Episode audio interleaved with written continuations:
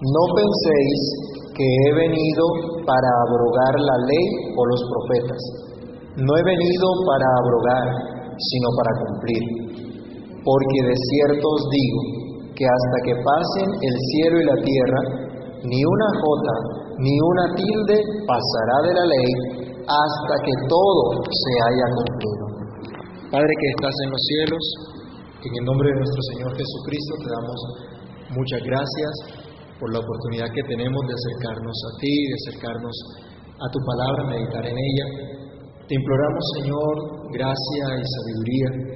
Rogamos que tu Espíritu nos asista. Ayúdanos a dejar a un lado, Señor, toda afán y ansiedad, todo aquello, Señor, que nos impida deleitarnos en ti y contemplar tu grandeza y poder. Ayúdanos, por favor, dirígenos, encamina nuestros pensamientos.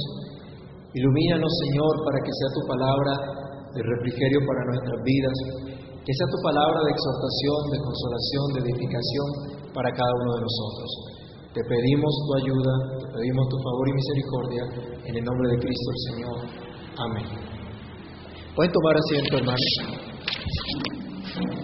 El Señor Jesús ya nos ha dicho que solo aquellos a los que Dios hace bienaventurados pueden ser la sal de la tierra, pueden ser la luz del mundo. Y son la luz porque tienen la luz y son llamados a mostrar esa luz por medio de sus buenas obras. Pero para saber cuáles son estas buenas obras, el Señor comienza una sección nueva en el Sermón del Monte, donde en su enseñanza va a mostrar cuáles son esas buenas obras que los cristianos deben mostrar, para que así Dios sea glorificado, Dios sea engrandecido. Y estas obras de las que va a hablar el Señor Jesús no son otra cosa distinta a la ley de Dios que ya Dios había revelado a su pueblo con antelación.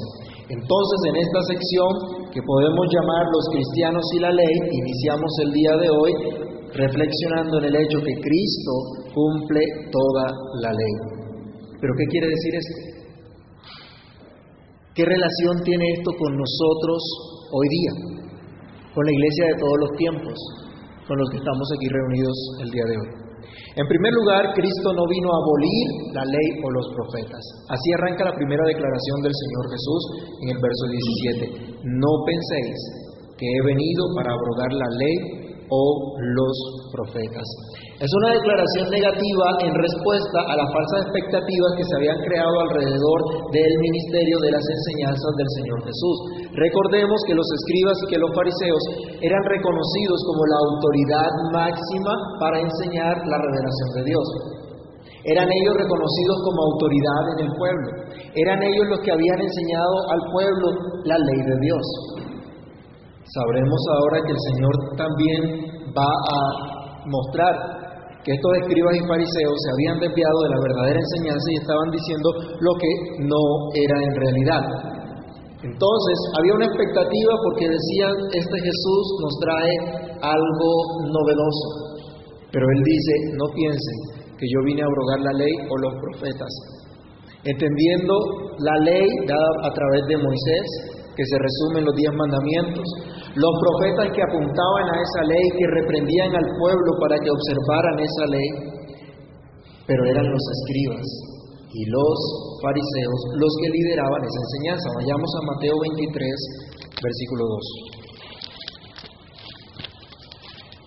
Mateo 23, 2. ¿Qué dice el Señor? En la cátedra de Moisés se sientan los escribas y los fariseos. Es decir, los responsables de la enseñanza, los que están dando esta enseñanza, no son nada más y nada menos que los escribas y fariseos. Pero al venir uno que no hacía parte de ese grupo y enseñar con autoridad, los escribas y fariseos se sintieron amenazados. Su estatus se vio amenazado. Vayamos a Mateo 7, del 29, perdón, del 9 al 10. Mateo 7, del 9 al 10. Viene uno a enseñar con autoridad y a exigir el cumplimiento de la ley, pero no como lo hacían los escribas y fariseos. Pasando Jesús, perdón, no es el, el estaba leyendo el que no era, Mateo 7, 9 y 10.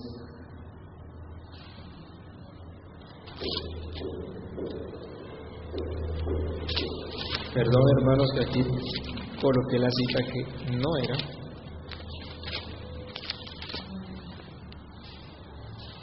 Es Marcos, no Mateos, no Mateo, es Marcos. Marcos 7, verso 9 y verso 10.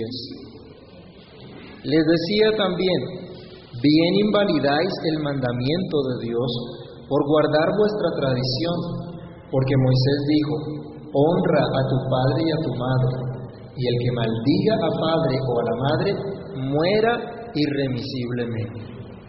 ¿Estaba Jesús entonces en contra del mandamiento de honrar a padre y madre? ¿Estaba Jesús enseñando algo distinto? No, estaba enseñando la ley de Dios. Muchos creyeron que Jesús venía con algo nuevo iba a romper con las tradiciones y con la misma ley de Dios, tal como pensaban los escribas y fariseos, los líderes religiosos.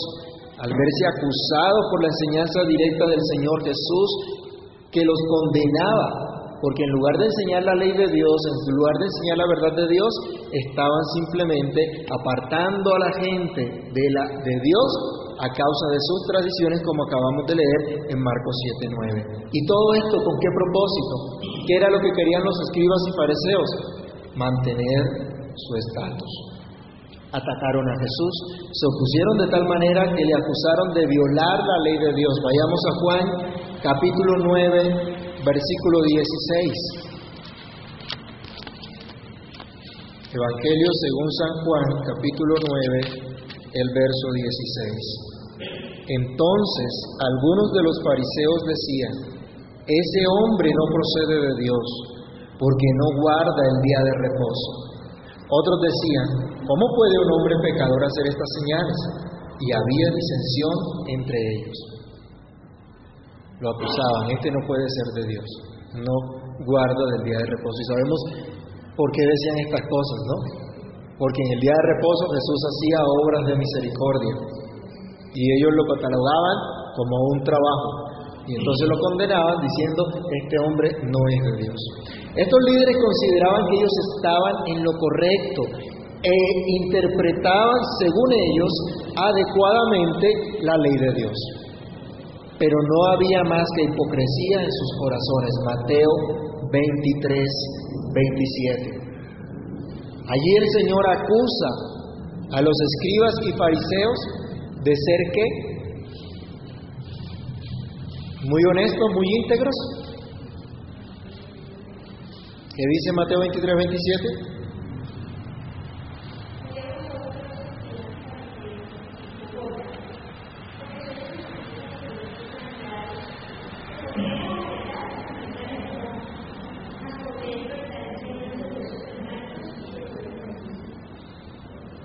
Los fariseos daban la apariencia de ser cumplidores de la ley, pero Jesús les dice, su apariencia es solo eso, apariencia. Se muestran como cumplidores, pero en realidad están llenos de toda clase de inmundicia. Y si contextualizamos a nuestros días, no son pocos los que en estos tiempos ven hoy la verdadera doctrina como algo alejado de la palabra de Dios, como algo extraño y novedoso, como algo ajeno al cristianismo. Y algunos ven cuando se enseña la palabra de Dios con sencillez, sin extravagancia, sin locuras. Entonces dicen, esos no tienen el Espíritu de Dios, allí no está el mover del Espíritu Santo. Falsos maestros abundan diciendo, así dice el Señor, pero no conocen la Biblia. Hablan en contra de los principios de la Escritura. No tienen un mensaje cristocéntrico, sino un mensaje antropocéntrico. Ya no les importa lo que diga Cristo, sino lo que experimente el creyente, el adorador. ¿Y saben qué es esto? Esta es la misma filosofía de las empresas de la experiencia del cliente. En las empresas se busca que el cliente tenga una experiencia agradable para que siga siendo mi cliente, para que me siga comprando, para que esté contento con mi producto. Y eso es lo que se ha permeado en gran parte de la iglesia. Y se da un mensaje diluido, se da un mensaje que está alejado de la palabra de Dios. Y cuando escuchan la doctrina, dicen, no, la doctrina nos divide, mejor no hablemos de doctrina. Muchos no son más que payasos que entretienen a la gente con cualquier cosa para que sigan ocupando un puesto, una estadística y aportando generosamente para sus causas, entre comillas. Cuando alguien se levanta entonces y pide que se vuelva a la senda antigua, volver a las raíces de la enseñanza de la iglesia, a los principios escriturales, entonces estos grandes líderes, como hacían los fariseos de aquel momento, acusan a los creyentes genuinos y a sus maestros genuinos de, estar, de no estar comprometidos con la verdad de las escrituras y dicen esta gente solo habla herejías y están yendo en contra de la iglesia, cuando han sido ellos los que han roto el vínculo de la iglesia con el pasado que Dios había dado su revelación. Pero Jesús no vino a romper con ese pasado que mostró la verdad de Dios, como decían los escribas y fariseos, ni como algunos de los discípulos pensaban. Entre las personas que estaban escuchando a Jesús, algunos consideraban que los fariseos tenían razón en el sentido que Cristo traía algo totalmente novedoso. Y aunque hablaba de la ley de Moisés, al no hablar como los escribas y fariseos, decían, tal vez Cristo vino a romper con todo esto y a darnos algo totalmente nuevo. Por mucho tiempo estos discípulos creyeron lo que sus líderes les enseñaron pensando que eran enseñanzas correctas, que eran en realidad lo que decía la palabra de Dios. Tal vez creyeron que en verdad Jesús traía otra cosa de parte de Dios. Hoy, por ejemplo, la mayoría del pueblo evangélico cree que las enseñanzas que por años han escuchado y algunas y, aún algunas novedades que hay entre el pueblo evangélico son realmente de Dios. Son realmente revelación del Espíritu de Dios. Pero ¿cuántos cristianos saben, por ejemplo, de dónde viene su fe evangélica? ¿Por qué se llaman evangélicos? ¿En qué creen? Si creemos en el Evangelio, nuestra fe es evangélica por creer en el Evangelio. ¿Cuántos se preocupan por estudiar la historia de la iglesia? Ay, no, qué jartera. ¿Cómo Dios entró, entregó su palabra a su pueblo? ¿Cómo la ha preservado? Eso les parece harto. Eso no. ¿Para qué lo estudiamos si tenemos el Espíritu de Dios que nos ilumina, que nos, que nos habla la verdad? No necesitamos estas cosas, dicen. ¿Cuántos saben por qué se les llama cristianos y por qué se les llama protestantes? Porque salimos a las marchas allá a destruir los transmilenios. ¿Qué conexión tienen los evangélicos hoy día con las convicciones doctrinales de la fe histórica de la iglesia por siglos? Algunos dicen, no, es que yo tengo el Espíritu de Dios. ¿Y acaso el Espíritu de Dios no lo tenía la iglesia histórica que por años ha perseverado en la doctrina de los apóstoles y los profetas? ¿No es el Espíritu de Dios el que los dio? ¿No fue el Espíritu de Dios el que dio la revelación? ¿Cuántos hoy se extrañan al escuchar el término reformado o presbiteriano en nuestro ambiente y lo ven como algo raro, como algo que no se ajusta a la palabra de Dios? Cristo dice, no piensen que he venido a abolir, vine a cumplir la verdadera enseñanza de la Escritura que hace mucho tiempo Dios ha revelado. Por eso es que Cristo exige el cumplimiento de las obras de la ley a sus seguidores. Otra vez Mateo 5:16. Si nosotros somos la luz de la tierra, dice el Señor, perdón, la, la, luz del mundo, ¿qué es lo que Él pide de nosotros? ¿Qué es lo que dice allí el versículo 16? ¿Cómo alumbramos? ¿Cómo mostramos realmente esa luz de Cristo. Mateo 5:16, ¿qué dice?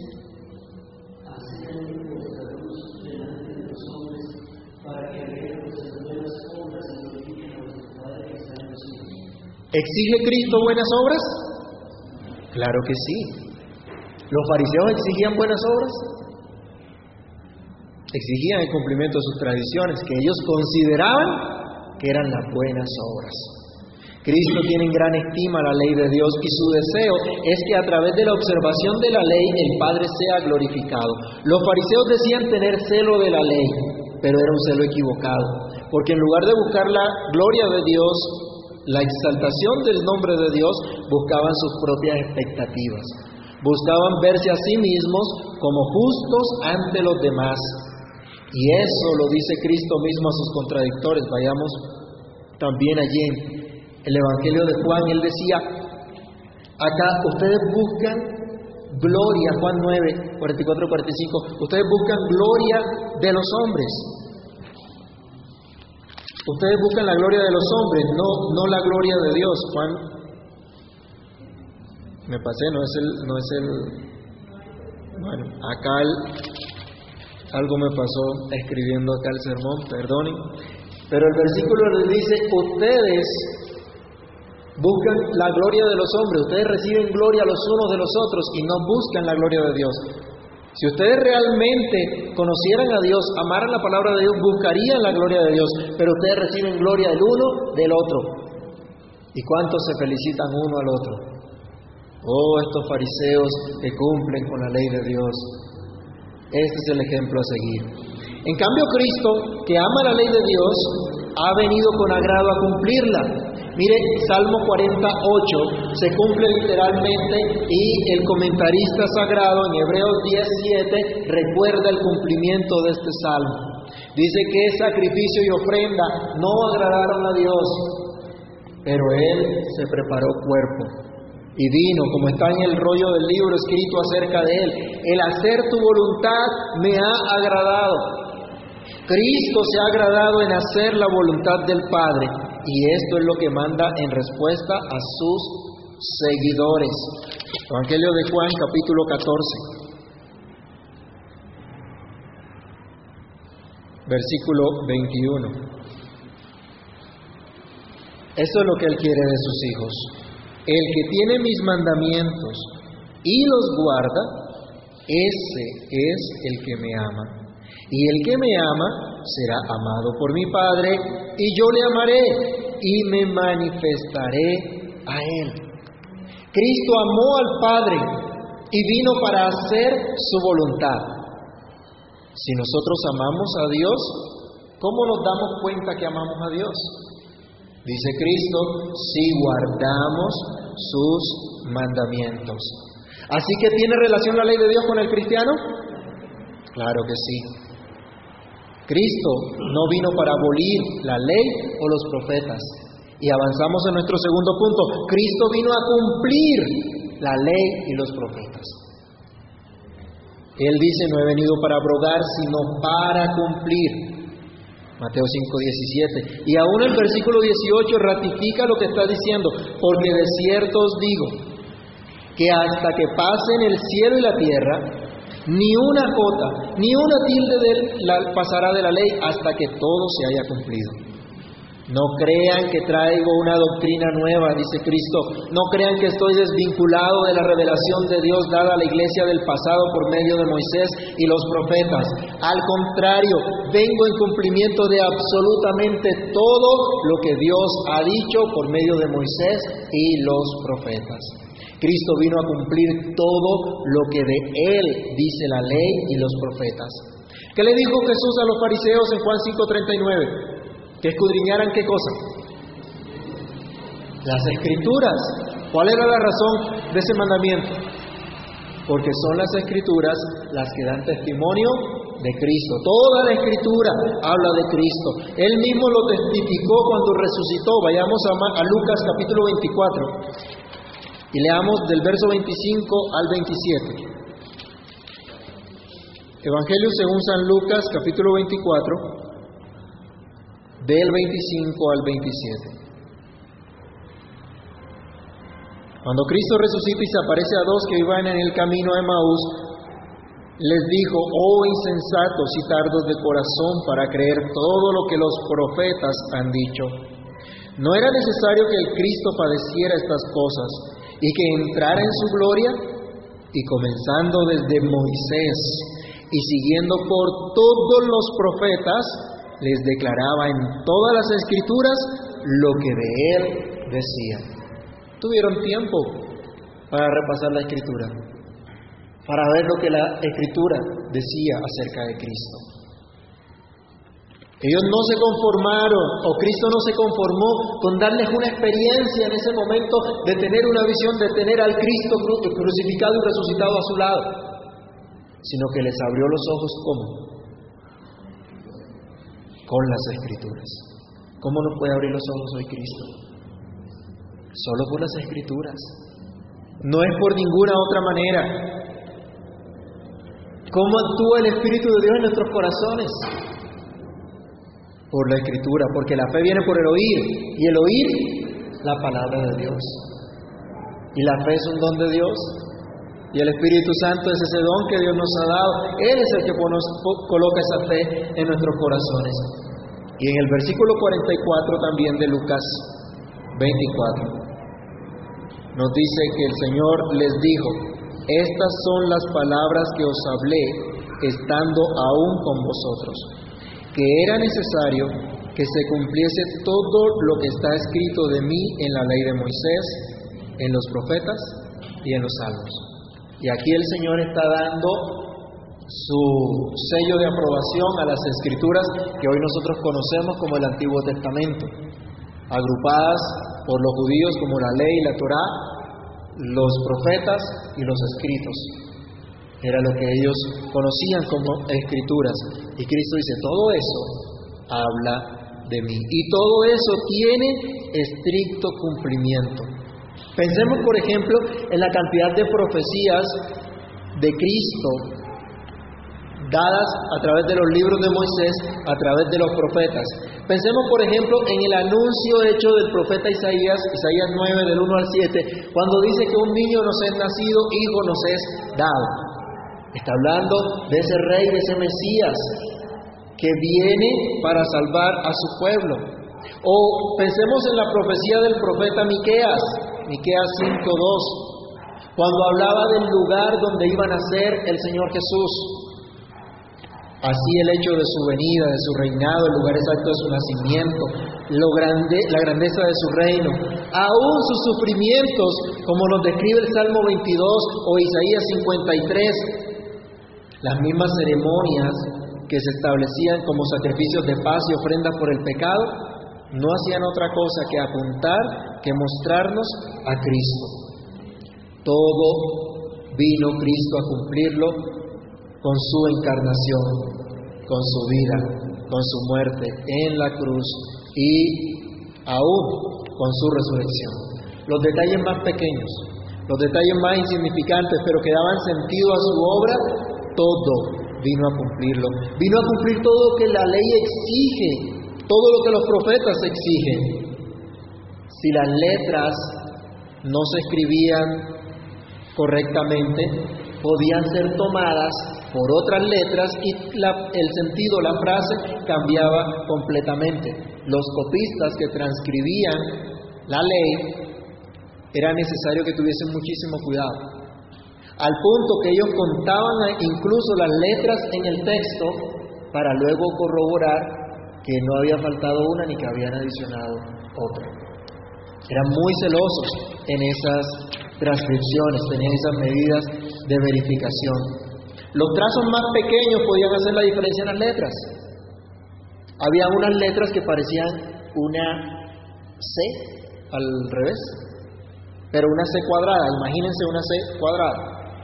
Bueno, esa C cuadrada podría ser una letra u otra, dependiendo de si el vertical de la C cuadrada era curvo o era recto. Podría ser una letra u otra. Habían unas letras muy pequeñitas que eran como una cuña. Imagínense una L, pero pequeñita. Esa era una letra, la letra Yod o Yod o, Yota, como se traduce acá en el, en el Nuevo Testamento, que corresponde a nuestra J, era muy pequeñita, pero era indispensable para que la palabra estuviera completa. los trazos. Entonces Jesús dice, ni una J ni una tilde para nuestra traducción, ni la letra más chiquitica, ni el trazo más pequeño va a dejar de cumplirse. Absolutamente todo debe cumplirse. Absolutamente todo lo que Dios exige por medio de Moisés, por medio de los profetas. Todo lo que dice el Antiguo Testamento tiene que cumplirse perfectamente. Cristo dice todo lo que se dice de mí tiene cumplimiento. La ley demanda obediencia a los diez mandamientos y Cristo fue fiel a ella sin faltar en cosa alguna. Y ha sido el único, Juan 8:46, en decir, ¿quién de ustedes me redarguye de pecado? ¿Quién podía señalar a Cristo de ser un pecador? Tú y yo sabemos que somos pecadores, pero Cristo es nuestro fiel sumo sacerdote, tentado en todo así como nosotros, pero sin pecado. Esta ley de Dios es eterna. Y solo el Dios eterno le puede dar eterno cumplimiento. Eso fue lo que hizo Cristo. Vino a cumplir, obedeciendo perfectamente la ley moral de Dios, los diez mandamientos, pero también vino sujeto a la ley desde su nacimiento, Gálatas 4:4. Nos dice la escritura que Cristo, cuando vino el cumplimiento del tiempo, Dios envió a su Hijo, nacido de mujer y nacido qué? Bajo la ley, sujeto aún a la ley civil, judicial que Dios había dado a la nación. Lucas capítulo 2, versículos 48 al 52.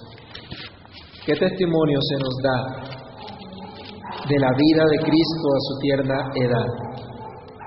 Lucas 2, 48 al 52. Recuerden el caso cuando habían ido a adorar y él se quedó en el templo. Cuando le vieron, se sorprendieron y le dijo su madre, Hijo, ¿por qué nos has hecho así? He aquí tu padre y yo hemos te hemos buscado con angustia. Entonces él les dijo, ¿por qué me buscabais? ¿No sabíais que en los negocios de mi padre me es necesario estar? Mas ellos no entendieron las palabras que les habló. Y descendió con ellos y volvió a Nazaret. Y estaba como sujeto a ellos y su madre guardaba todas estas cosas en su corazón, y Jesús crecía en sabiduría y en estatura y en gracia para con Dios y los hombres. Estaba sujeto a las autoridades. Cristo vino a llevar a cabo la salvación mostrada en la ley y en los profetas. Otra vez, ofrecer un cordero que tenía que ser sin defecto para Dios hablaba solamente de Cristo, de su sacrificio perfecto, de lo que Él había prometido. Vayamos a Levítico un momento, capítulo 9, verso 3. Levíticos 9, 3. ¿Cómo tenía que ser un tipo de sacrificio?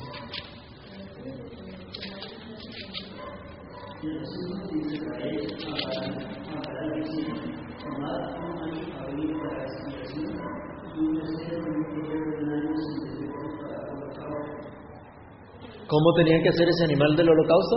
Sin defecto. Porque perdonaba el pecado del pueblo y era una ofrenda para Dios. Todas las ofrendas, esas ofrendas para estar en paz con Dios.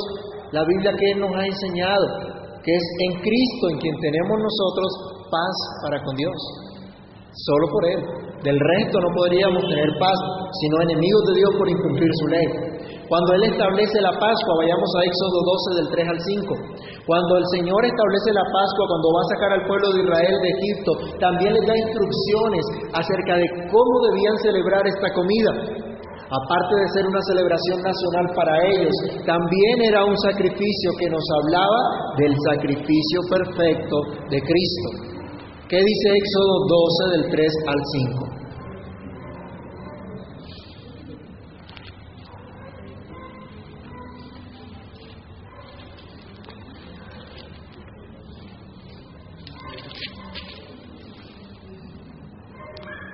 Hablad a toda la congregación de Israel diciendo, En el 10 de este mes, tómese cada uno un cordero según las familias de los padres, un cordero por familia. Mas si la familia fuere tan pequeña que no baste para comer un cordero, entonces él y su vecino inmediato a su casa tomarán uno según el número de las personas, conforme al comer de cada hombre. Haréis la cuenta sobre el cordero. El animal será sin defecto, macho de un año. Lo tomaréis de las ovejas o de las cabras. Tenía que ser sin defecto. ¿Quién es perfecto? ¿Quién es bueno sino solo Dios?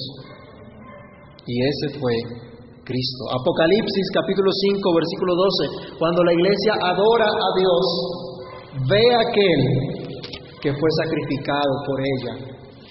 Mis hermanos, en una reunión como esta, cuando estudiamos la palabra del Señor, cuando cantamos, cuando oramos, adoramos a aquel que fue sacrificado por nosotros.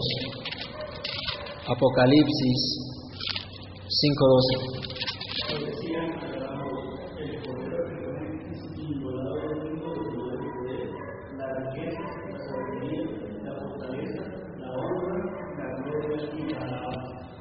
Cordero que fue inmolado. Ese sacrificio de Cristo en la ley ceremonial era señalado. Ese derramamiento de sangre siempre nos hablaba de Cristo. Esa ley ceremonial mostraba al único que podía quitar el pecado. En Hebreos capítulo 9 del 13 al 14 se nos enseña que es en Cristo quien tenemos un sacrificio perfecto que nos limpia por completo.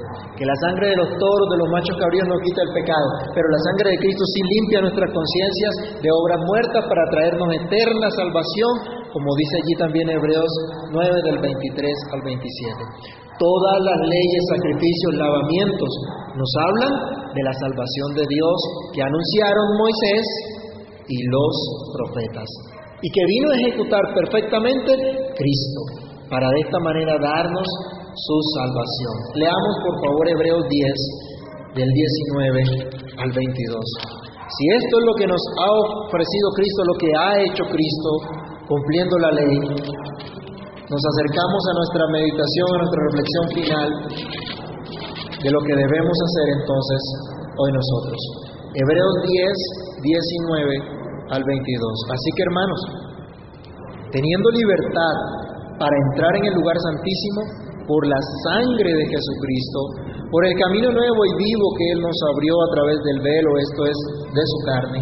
Y teniendo un gran sacerdote sobre la casa de Dios, acerquémonos con corazón sincero, con plena certidumbre de fe, purificados los corazones de mala conciencia y lavados los cuerpos con agua pura. Acerquémonos, entremos ahora a la presencia misma de Dios gracias a Cristo. ¿Y a qué llamaban los profetas? ¿A qué llamaba la ley de Moisés? A disfrutar realmente de la presencia de Dios. Por último, los cristianos debemos honor a la ley de Dios. Es en Cristo que fuimos librados de la maldición de la ley. Gálatas 3:10 Maldito todo aquel que no permaneciere en todas las cosas escritas en el libro de la ley para hacerlas. ¿Y cuántos de los que están aquí han permanecido haciendo todas las obras de la ley tal como Dios manda? ¿Cuántos pueden levantar la mano y decir, yo he cumplido?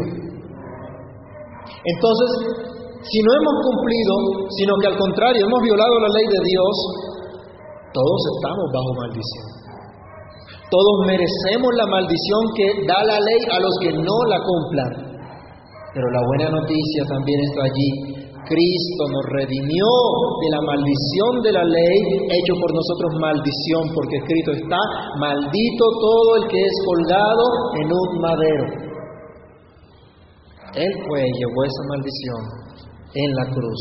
Él llevó esa sentencia de muerte que nosotros teníamos para que ahora tengamos vida y para que la tengamos en abundancia. Ya no tenemos que pagar con nuestra vida por haber incumplido la ley de Dios porque Cristo la cumplió perfectamente. Ya no estamos expuestos a la muerte porque Cristo murió por nosotros y resucitó para asegurarnos vida eterna. Ya no dependemos del cumplimiento de la ley para ser salvos, porque Cristo ya cumplió y nos salvó para siempre. La ley me muestra que soy pecador. La ley me muestra las exigencias de Dios que yo nunca puedo lograr, pero que Cristo cumplió por mí. Así que la ley me tiene que llevar al sacrificio de Cristo para ser salvo. Como decía el apóstol Pablo, la ley es nuestro ayo. Somos esos niños chiquitos cuando estamos viendo la ley para ir a Cristo, a nuestro Salvador. Ahora debemos agradecimiento y obediencia a la ley de Dios. La Biblia dice que ahora nosotros le amamos porque Él nos amó primero. Ahora debemos obediencia a la ley de Dios, no con miedo de perder nuestra salvación si no obedecemos, sino obedeciendo por amor al que nos amó primero, guardando la palabra del que nos amó y se entregó por nosotros, sirviendo a Dios, sirviendo al prójimo en la libertad con que Cristo nos hizo libres. El apóstol Pablo nos exhorta que no utilicemos la libertad como libertinaje, sino que utilicemos la libertad que Cristo nos dio para servirnos los unos a los otros. Como ciudadanos del reino de Dios, hay que cumplir sus leyes, leyes que Cristo ha resumido en amar a Dios y al prójimo como a uno mismo. Marcos 12, del 28 al 33.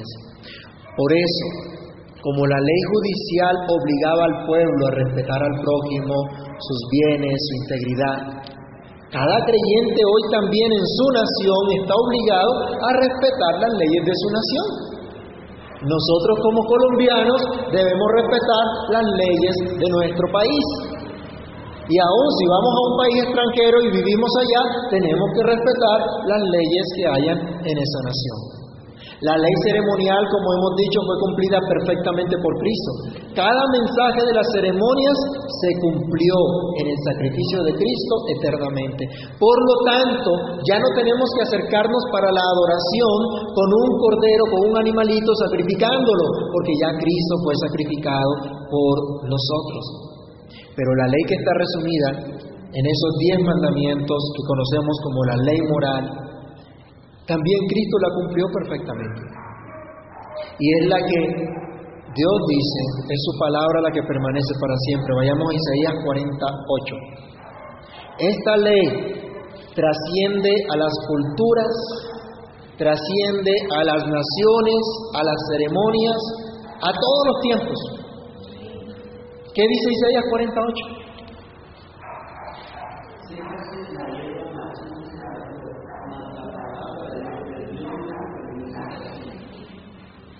Va a pasar el mundo y Jesús está diciendo, no va a pasar ni una jota ni una tilde de la ley hasta que todo se haya cumplido. Y Él dice que el mundo va a pasar, pero que sus palabras jamás van a pasar. Esta ley hemos dicho entonces de varias formas, Cristo ha cumplido perfectamente. Y Él demanda a sus seguidores que tengan un compromiso también con esta ley de Dios.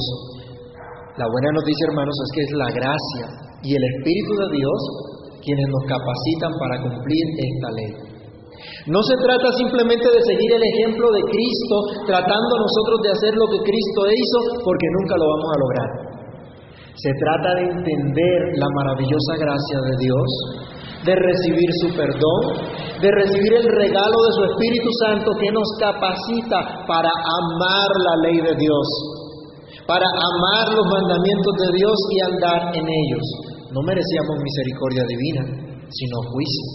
Pero Cristo llevó el juicio en la cruz para que por la fe en su sangre ahora nosotros tengamos entrada a esa gracia de Dios, a ese don del Espíritu Santo. Y es el Espíritu Santo en nosotros, espíritu de poder, de amor y de dominio propio.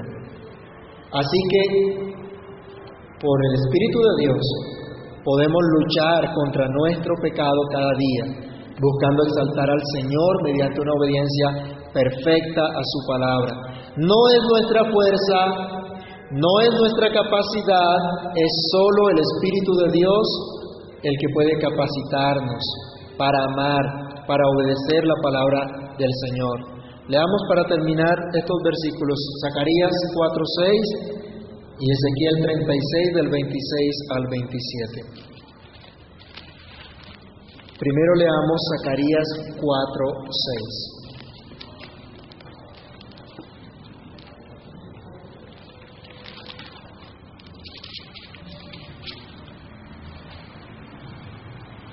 Entonces respondió y me habló diciendo, esta es la palabra de Jehová a Zorobabel que dice, no con ejército, ni con fuerza, sino con mi espíritu, ha dicho Jehová de los ejércitos. No vamos a cumplir la ley de Dios, no vamos a amar la ley de Dios por nuestro esfuerzo personal, lo vamos a hacer por el poder del Espíritu de Dios, si es que el Espíritu de Dios está en nosotros. La Biblia dice que si alguno no tiene el Espíritu de Dios, no es de él. Punto.